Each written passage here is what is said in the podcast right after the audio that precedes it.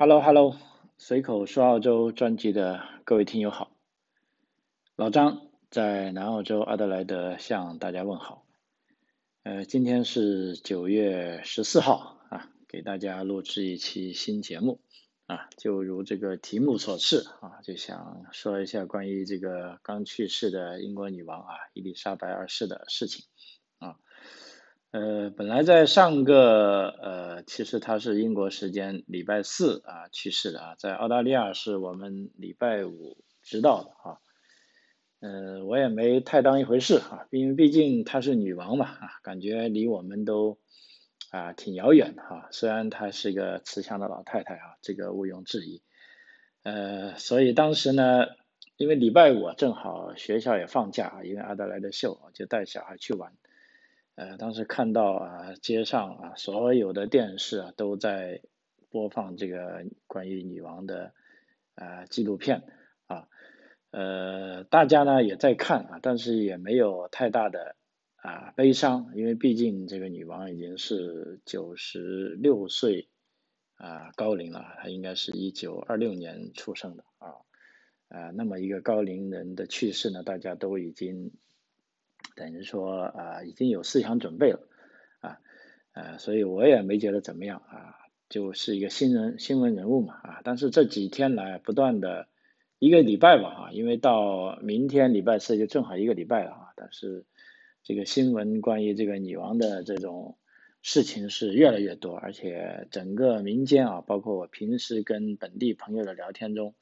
啊，大家都不约而同的聊到这个事情。而且聊的时候呢，我感觉他们 就还不是普通看客的呃那种想法啊。比如说我的邻居这个 Vic 啊，已经七十多岁了啊，还做过一次很大的这个髋关节手术啊。他跟我讲，他的哪个关节哪个关节又换了啊。那么这几天我看见他在院子里，呃，好像比平时走动的更多啊。然后。我们打招呼的时候，他跟我讲，他说我要锻炼一下，然后九月二十二号我要去参加这个女王的这个呃，等于说悼念活动啊，因为呃澳洲总理也宣布了，九月二十二号啊就全国会放一天额外的联邦假期啊，用于大家悼念啊这个伊丽莎白二世。哎，这就让我很吃惊了啊！就是说，一个非常普通的一个平凡人啊，他要非常努力的做这个事情啊，所以我就赶紧啊，用这个礼拜其他的一些时间里，呃，跟本地的一些朋友啊，就这个问题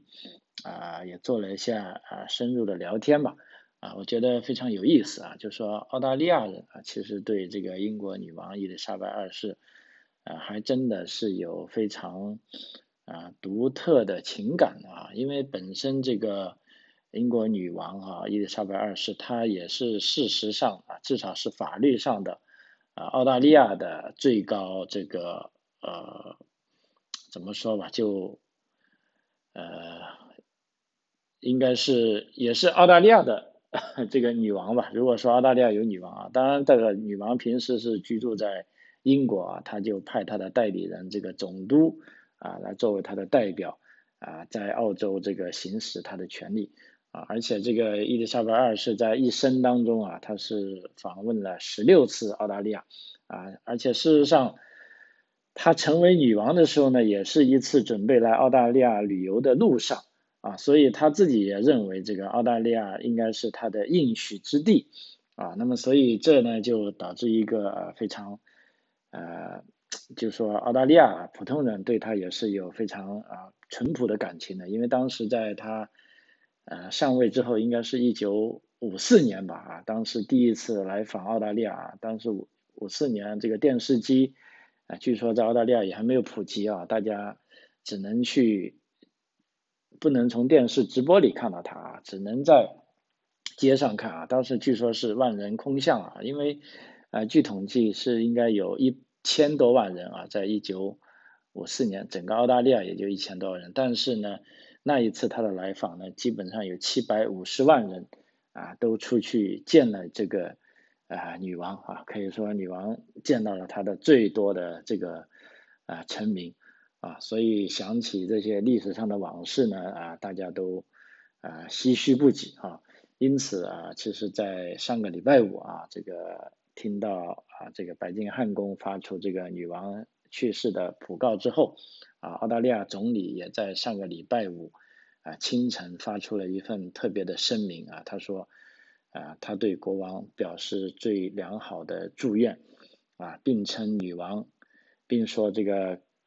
伊伊丽莎白二世女王在澳大利亚的心中是有一个呃特殊的位置。啊，他说，全世界啊，今天正在庆祝的是伊丽莎白的时代，啊，因为她也是幸福和光荣啊和坚定的啊。同时，他也说到，他当第一次啊，这个伊丽莎白二世访问澳大利亚的时候，当时澳大利亚的人口只有一千万，但是有七百多万澳大利亚人出来迎接他啊，只是为了一睹第一位来访在位的这个。君主的风采啊，所以这个啊，英国女王啊，真的是啊，正如本地媒体评论她啊，这个说英国女王啊，伊丽莎白二世啊，是啊非凡的一生啊，伊丽莎白二世女王啊，在二十五岁时就登基继位登基啊，她用一生恪守君主的职责啊，尽管世界可以说风云变幻。时代啊更迭变迁啊，伊丽莎白二世女王让英国的君主制啊可以说是稳如磐石啊。那么在呃中文世界里，我也看到一些评论啊，其中让我最记得的一句话啊，就是说啊评论这个英国文明跟伊丽莎白二世给就是说人类啊带来的这个财富啊，就是说把权力。关在笼子里是人类的梦想，把人类关在笼子里啊是禽兽的梦想啊，这也是对英国文明对世界的总结啊，可以说也是对伊丽莎白二世的啊赞誉啊，更是对这个现实世界的啊一些啊警醒啊，所以我觉得这句话说的非常好啊，也特地把它读出来啊，赠送给我的啊这个听友们。啊，嗯，作为一个普通人啊，其实我本身呢，老实说也是喜欢历史啊。那么以前在来到澳洲前呢，对这个英国女王的一些认识呢，仅次于一些官方的报道啊，跟一些甚至英国的小报的报道啊。因为这个伊丽莎白二世她虽然贵为女王啊，但是事实上我们知道她是没有什么呃权利的啊，她这个执政啊可以说是。啊，九十六年吧，啊，可以说是在位时间最长的君主了，啊，啊，历经了这个第一次世界大战、第二次世界大战，啊，等十几位啊，这个英国首相啊，十几位美国总统，啊，啊，可以说是一位啊久经风霜的啊这个老太太，啊，作为一个政治人物呢，我比较佩服的是啊，其实他就呃没有什么丑闻。因为政治人物，我们经常会贬他说是政客啊，因为政客你总是要作秀的嘛啊，呃，但是我们可以看到啊，伊丽莎白二世呢，她也作秀啊，但是呢，越老啊，这个人可以说就活得越通透啊，虽然说他可能有很多的财富啊，也有一些啊他享有的权利吧，但是他并没有啊拿来啊针对这些。啊，人民啊，可以说啊，尤其是普通人啊，啊，在这个电视上看到，无论是英国人还是澳大利亚人啊，都对他是相当的啊敬仰的、爱戴的。我觉得人能够活到啊这种程度啊，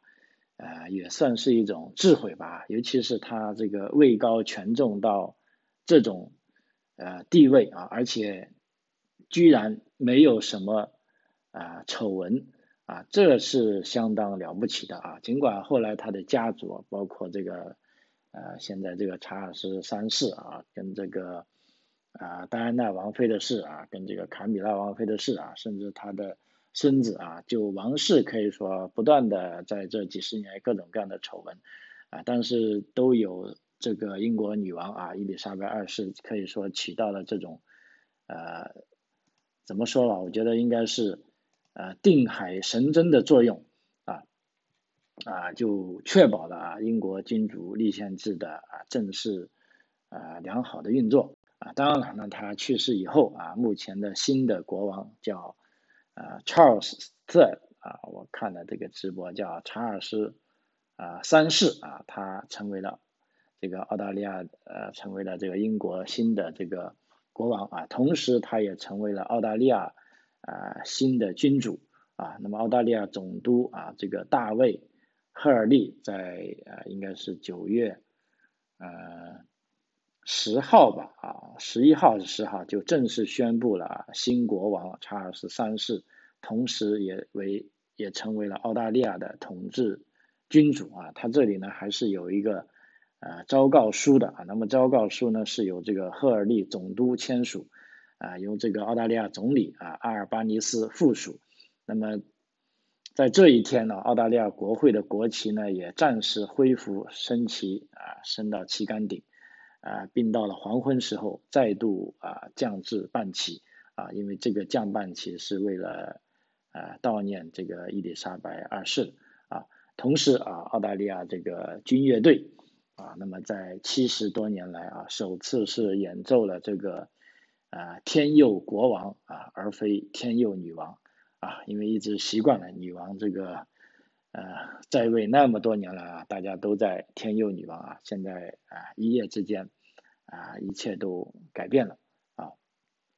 那么我们再回顾一下啊，这个伊丽莎白二世啊，其实我这里我相信啊，咱们的听友们也是非常关心这些事情的，在各种渠道已经了解了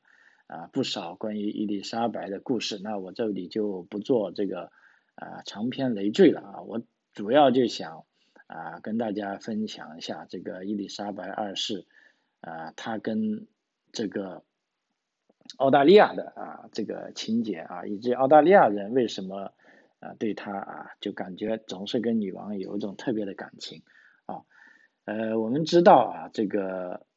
伊丽莎白二世从公主到女王呢，其实是啊非常突然的啊。呃，因为当时是他爸爸在睡梦中啊，突然间去世啊，那这是他作为这王位的第一继承人呢，就自然啊当上了这个啊女王了啊。呃，那有报道称呢，当时啊，就是说他父亲去世的时候呢，伊丽莎白跟她的丈夫啊正在进行啊第一次这个非洲跟澳大利亚之旅啊，当时他们应该还是在呃在肯尼亚吧啊。啊，当时伊丽莎白呢是在家，距离她英国的家七千多公里的地方访问，啊，就媒体开玩笑的说是呢，她上树的时候啊还是公主，啊，那么从树上下来的时候呢，啊就是女王，就变成了女王，啊，因为当时他跟这个菲利普亲王是在肯尼亚访问，啊，下榻的酒店呢叫做 Tree Tops，也就 hotel，啊，也就是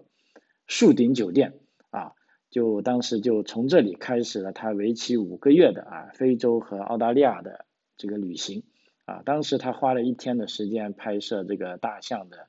啊电影胶片，然后回到他树上的小屋啊睡点啊，其实当天晚上啊就是这个呃健康状况一直欠佳的啊他的父亲啊这个国王乔治六世啊在睡梦中去世啊。那么，国王乔治六世去世的消息呢，是过了几个小时才传到他所在的偏远地带，啊，最终菲利普亲口对他说啊，你现在就是女王了，啊啊，据说伊丽莎白二世她当时的反应是很镇定，啊，也很有风度，啊，她把悲伤放在一边，啊，同时为取消余程的访问安排而写信啊，向所有人致歉，啊，那么几天后。在伦敦啊，他对前来参加他的这个登基公告的成千上万民众啊发表了讲话啊，他当时的讲话就说啊，我看一下有一些啊记录啊，他说此刻我心潮澎湃，无法在今天倾尽我的满腔热情，我唯有像我母亲在位期间的那样，始终致力推进全世界各地我的子民的幸福和繁荣。啊呃，结果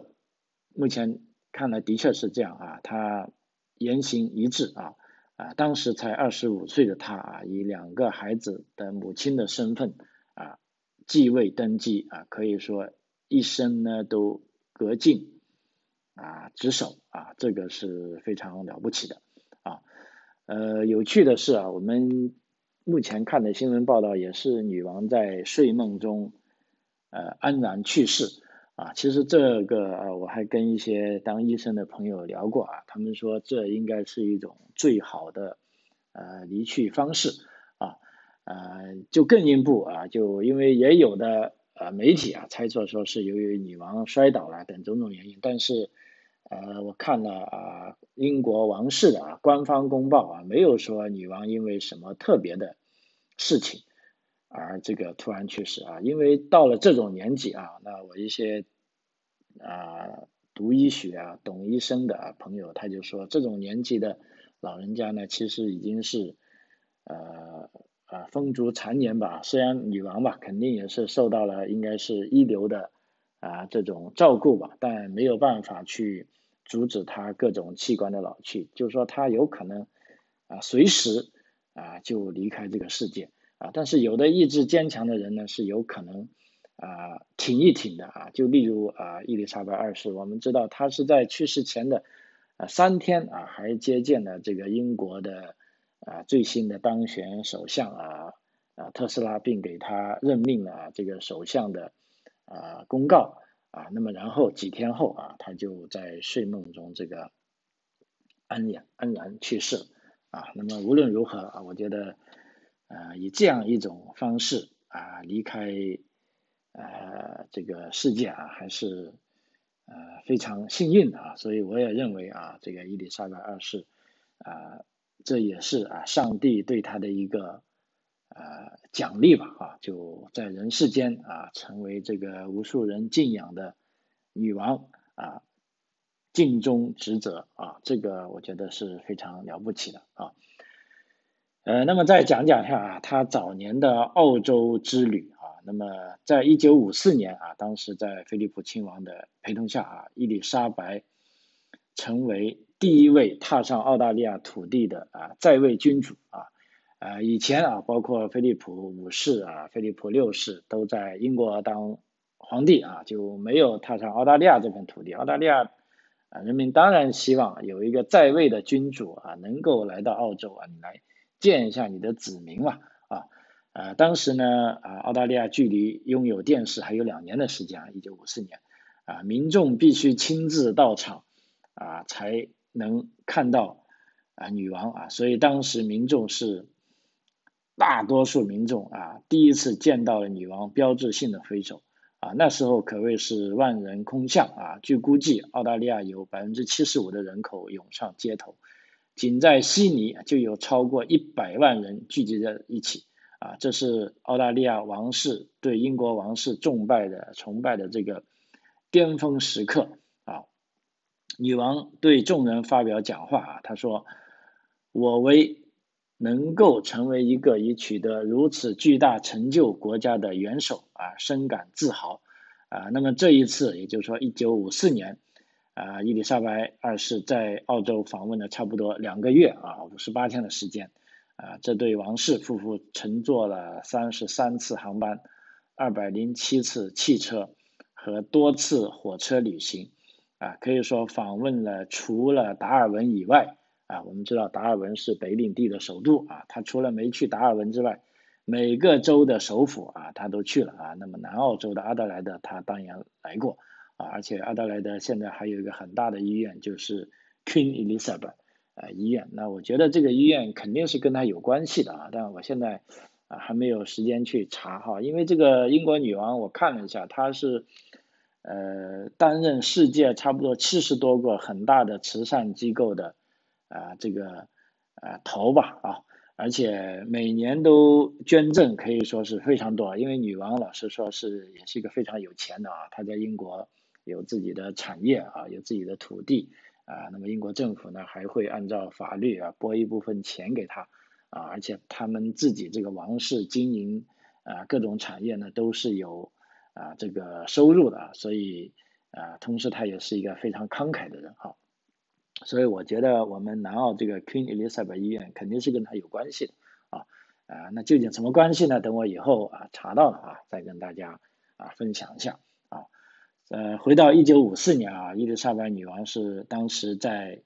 访问了的来呢，还去了这个呃新州的哇嘎哇嘎，现在是一个很著名的镇啊，他在这里还见到了啊这个当地的啊。土著啊，也就澳大利亚原住民啊，这个包括这个拉鲁乌斯啊，跟蒂姆贝里啊，跟这个艺术家啊，那么基尔啊，他们在哇嘎哇嘎为女王投掷了表演这个回力回旋镖啊，也就是说这个呃像一个三角形的一个树杈子啊，飞出去可以飞回来了，这个回旋镖。一般来说，如果来澳大利亚旅行的朋友，肯定要搞一个啊，啊，这个也是澳大利亚的一个标志嘛，啊，啊，当时可以说啊，真的是，啊，这个伊丽莎白女王成为连续八周啊，成为这个 Women's Weekly 啊，就当时的这个澳大利亚的妇女周刊啊封面人物啊，连续八周啊，总共统计啊，这个伊丽莎白二世。这个女王啊，一生到访澳大利亚一共是啊十六次之多啊。每次到访啊，可以说无论是沿海地区啊，还是干旱内陆啊，无论是城市啊，还是乡镇啊，她都受到了这个挥舞的旗帜啊、欢呼雀跃的人群的欢迎啊。在他心中啊，这有着特殊的地位啊。那在可以说在民众的心中啊，他也有着特殊的地位。啊呃，他在一九六三年啊，第二次访问澳大利亚的时候啊，他在那个 Alice Springs，也就是说澳大利亚中部啊，他发表了这样的言论啊，他说对那些希望从生活中获得更多而非满足乏味的平庸和循规蹈矩生活的人们啊，这里具有吸引力啊，相当于啊，他为这个澳大利亚旅游是做广告的啊。啊，事实上也是有很多人啊，尤其是一些啊西方国家的这些年轻人啊，当他们感觉到呃迷茫的时候、无助的时候，他们听了女王这句话啊，从而跑到了澳大利亚的中部啊，也的确啊有一部分人是重新获得了灵感啊，也有部分人就说喜欢上了这里啊，说爱丽丝布林还有不少英国人啊，问他们哪来的，就是说当时女王来了这里。啊，就说了这些话，他们觉得这应该是个啊神奇的土地啊，那么就来了啊，就一直的住在这里啊，这个也是很有趣的哈。呃，可以说啊，这个伊丽莎白二世啊，她在澳大利亚的各个角落啊，都受到了啊敬仰啊，激励了这个叫有一个呃作家啊，叫这个 Robert 孟西斯。啊，这个孟西斯引用这个十七世纪的诗人啊，这个托马斯福特的名言，就说：“我只看到他经过啊，但我爱他至死不渝啊。”呃，可以说多年以来哈，伊丽莎白二世女王在澳大利亚的很多活动中可以说发挥了重要的作用啊，包括基本上啊英联邦运动会啊，尤其是在啊。八十年代啊，布里斯班的那一次英联邦运动会啊，女王亲自过来啊主持呃这个参加开幕式啊，可以说是群情轰动啊。还有呢，这个著名的悉尼歌剧院啊开幕的仪式啊，也是由女王啊过来剪彩啊。所以在澳大利亚可以看到非常啊非常多啊这个英国女王的啊留下来的这些呃。各种各样的啊，怎么说吧啊，这个那呃令人难忘的啊一刻吧哈。呃，事实上，在英国女王去世那天呢，呃，报纸也登了啊，还有一件呃很有趣的、很有意思的事情，就是维多利亚州的一个八岁女孩啊，在女王去世那一天，居然呃收到她的回信。啊，这个小女孩，幸运的小女孩叫呃，Olivia 啊，Olivia 她是在澳大利亚这个维州的维多利亚乡村地区的啊一位八岁的女孩啊，那么这位八岁的女孩呢，叫 Olivia，她是在今年六月份啊写信给这个 Queen 啊，写信给女王啊，她告诉女王啊自己打扮成女王陛下啊参加了这个化妆比赛的照片啊。那么六月份寄出去之后啊，她就每天她都问她妈妈说，哎，我们有没有收到女王的回信啊？结果呢，在上个礼拜五啊一早，Olivia 醒来啊，听到女王去世的消息。啊，当时他就以为永远都不会收到女王的回信，啊，因为去世了啊，啊，可是就在当天呢，他居然收到了女王的信件，啊，这个当时媒体还拍了这张信件啊，我看了这张信件的信章纸呢是在 Balmoral Castle，也就是说是其实也就是在女王呃最终去世的这个地方嘛，这个巴莫在苏格兰的这个巴莫拉城堡啊，如果翻译成中文啊，啊发出的这封信。啊，这封信呢，啊，日期呢，其实是在八月二十五号就寄出来了啊。如果是平信，大概是呃寄了，哎呦，寄了差不多有十多天啊，二十五六天，那里有六天，然后再到里十六天啊，大差不多寄了呃有基基本上二十天吧哈。这个落款呢，呃，还不是女王的，她是女王的侍女，叫做安娜贝尔。怀特黑的啊，他写的啊，他签署了这封信啊，信中说啊，女王看到你随信附上的照片，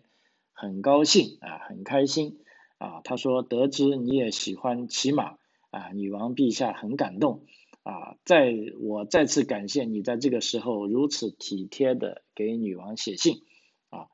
呃。嗯，Olivia 的妈妈就说呢，收到这封特别的信啊，我们有点热泪盈眶啊，这也可能是他最后写的信件之一啊，呃，这个幸福的 Olivia 啊，她在这一天啊收到了这个女王的来信啊，事实上啊，据媒体统计，女王一生啊，可以说，目前据统计已经写了几百啊，差不多有三百多万封信出去。啊，因为世界各地的人都会啊写信给他啊。那么在英国女王去世过后呢，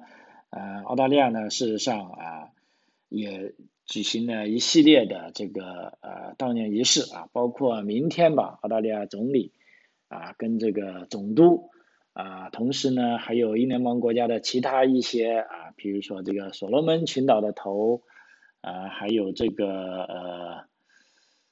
嗯，想一下，瓦努阿图吧，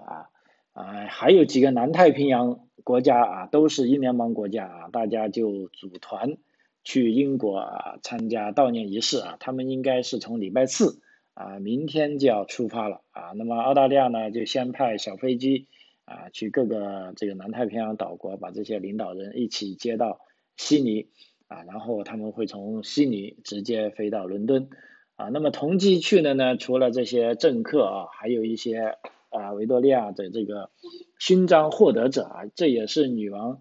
啊生前要求，就是说邀请的这些人啊，凡是获得了勋章的，都会获约参加啊他的葬礼啊。其中有一个比较有针对性的是澳大利亚啊国防军的一个啊军官啊，因为这个人呢现在正在惹着这个官司啊，这个官司呢就是说。当年啊，澳大利亚军队啊，在阿富汗啊执行任务的时候，有这个猎杀平民的嫌疑啊。目前这个法院正在啊调查他，所以他是一位有争议的人物啊。但是他也坚持去啊，他说这是女王啊对我的邀请啊，我不能不去。而且呢，他还跟这些澳大利亚总理啊，跟这些总督是搭乘同一班飞机去啊。那这个总理也拿他没办法啊。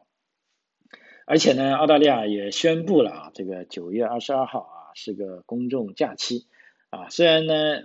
呃，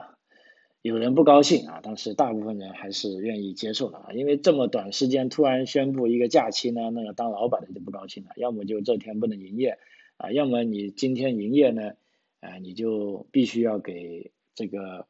员工这个开这个加班的工资啊。因为二十二日它不是啊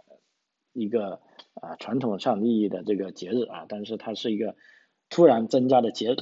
节日啊。那这是有人问，以后会不会每年都有啊这样的节日呢？啊，我自己认为这个不可能的，因为首先啊，政府他自己没有权利啊规定这种啊节日。如果真的要增加一天的联邦呃假日的话啊，那肯定要啊议会通过才行啊。但是政府呢，他有权利宣布啊这一天可以成为啊节日啊。那么还有朋友关心，那么澳大利亚的这个女王生日的以后的，因为这一天也是联邦假期，已经 有几十年了，这个会不会改呢？呃。据这个怎么说吧，啊，就是说有经验的人士啊，就认为这可能不太会改动，因为现在我们庆祝女王生日都是在六月份庆祝，因为女王真正的生日其实是四月份，啊，这一天只是给大家一个借口玩而已，啊，所以即便是这个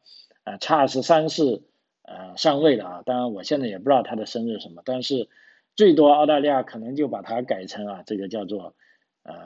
国王生日啊，因为是男的嘛啊，那么。呃，民众的假期还是要继续放的啊，但是你说如果把这个假期取消呢，啊，这我觉得也是不可能啊，但是要增加一天呢，啊，也不太可能，因为很少人能够像呃伊丽莎白二世那么执政这么长时间的啊，因为现在有人甚至怀疑说这个呃查尔斯三世啊，好像身体也不好，也许他啊现在顺位啊当上王了啊，那么然后呢，他会在加冕仪式过后呢，就迅速。呃，辞去国王啊，那么如果要一换国王呢，澳大利亚的假期要变呢，估计这个啊也是不方便啊。所以说以不变应万变吧，估计假期这个事啊不会有太大的改变啊。那么还有一件事大家讨论的，就是说这个英国女王去世后，那么澳洲钱币上的这个 Queen Elizabeth 的啊头像啊怎么办啊？因为女王。伊丽莎白二世的除了她的面孔外啊，大多数澳大利亚人从未在他们面从从未在他们的硬币上见过任何啊其他面孔啊呃女王的头像呢曾曾经出现在五块钱的纸币上啊，还有一块钱的纸币，当然现在一块钱的纸币在澳大利亚已经啊不用了啊，但是这个一块钱的硬币跟两块钱的硬币啊都有澳大利亚的。啊，这呃，sorry，都有 Queen Elizabeth 二世的啊这个头像啊，呃，基本上女王的头像呢是第一次上呢是一九六六年澳大利亚改用十进制的货币时进行了更新，并在一九八五年和一九九八年持续更新，以纪念女王的持续统治。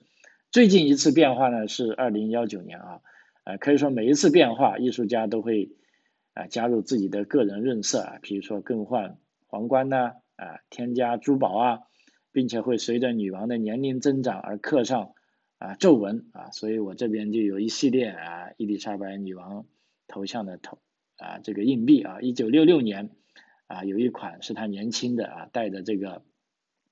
啊不是戴皇冠的，戴着一个植物的花冠啊，到了一九八五年哎就有一点皱纹了啊，他就戴上了皇冠。啊，一九九八年呢，啊，除了戴上皇冠之外，啊，这个头发也盘起来，而且脸上的皱纹，啊，明显的增多了，啊，那么到了二零幺九年，这一款设计呢，啊，也是戴了皇冠的，啊，但是这个侧面就形象更加侧面了，啊，还戴了项链，啊，这个皱纹呢，啊，也是啊更多了，啊，包括甚至有了这个呃眼袋啊。呃，那么现在啊，如果是查尔斯三世啊上位之后呢，新的硬币需要设计上国王查尔斯三世的这个头像。按照以往的惯例呢，澳大利亚硬币将使用这个英国皇家铸币厂提供的国王肖像啊，只不过是有个小小的改动啊，它的面呢会向左边啊啊，因为为什么呢？这个这是可以追溯到查尔斯二世统治时期的一个啊传统，它规定每个新国王或女王目光注视的方向呢啊必须要啊交替啊，因为之前呢这个女王的硬币呢她的脸呢都是右边的啊，现在查尔斯三世呢啊他的脸呢就应该是向 左边了啊。那我也拭目以待啊，看一下什么时候能出现。那什么时候出现呢？嗯，目前啊有媒体报道说啊，最近几个月啊，澳大利亚国库部一直在与澳大利亚皇家铸造厂和这个 Perth 的铸币厂合作为澳大利亚硬币上的头像变化啊进行规划啊，当然了，只是规划，因为当时女王还没去世嘛，啊，你也不能随便就变哈。所以预计在未来的一段时间内，澳大利亚硬币将逐渐过渡到铸造这个国王查尔斯三世上啊。那么我看了一下澳大利亚皇家铸币厂的网站啊，他就公布啊，这个查尔斯三世的这个硬币呢，将会在二零二三年啊发行啊，也就是说明年啊就会出现在硬币上。啊，但是由于过渡需要一段时间呢，说印有已故目前的 King Elizabeth 女王的头像的硬币呢，啊，可以会继续被啊铸造啊，但由于现有的印有已故女王的硬币依然是法定货币啊，所以印有当时就印有两位君主头像的这个硬币呢，将在啊这个流通中继续使用。那么还有一个五澳元的纸币是怎么样呢？因为现在我们知道，在五澳元头上呢。也有伊丽莎白女王的呃像啊，那么五澳元会怎么样呢？那根据澳大利亚联邦储备银行发言人说呢，我们预计啊，如果君主发生变化啊，这种做法将持续下去。也就是说呢，目前啊五五澳元硬币上有伊丽莎白二世的，没关系，继续用。那么新发行的啊，估计明年或者后年就会看到一个男的了啊，这个就是。呃，Charles 三世啊，新国王啊，他的头像呢也会印在五澳元澳币的这个纸币上啊。但是根据澳大利亚法律规定呢，他们这些呃国王跟王后呢，他只能印在面值最低的钞票上啊。如果十块跟二十块、五十块甚至一百块啊，就不可能有他们的啊头像啊。他们只能是在五块钱啊、两块钱跟这个一块钱的上面啊。好，呃，时间关系啊，这一期就跟大家分享了关于啊伊丽莎白英国女王啊，甚至是澳洲女王啊，这个伊丽莎白二世跟澳洲的一些啊联系啊，我觉得这也是我们在澳洲生活啊可以非常感受到的一点啊，非常感谢您的收听啊，我们下期再见，谢谢。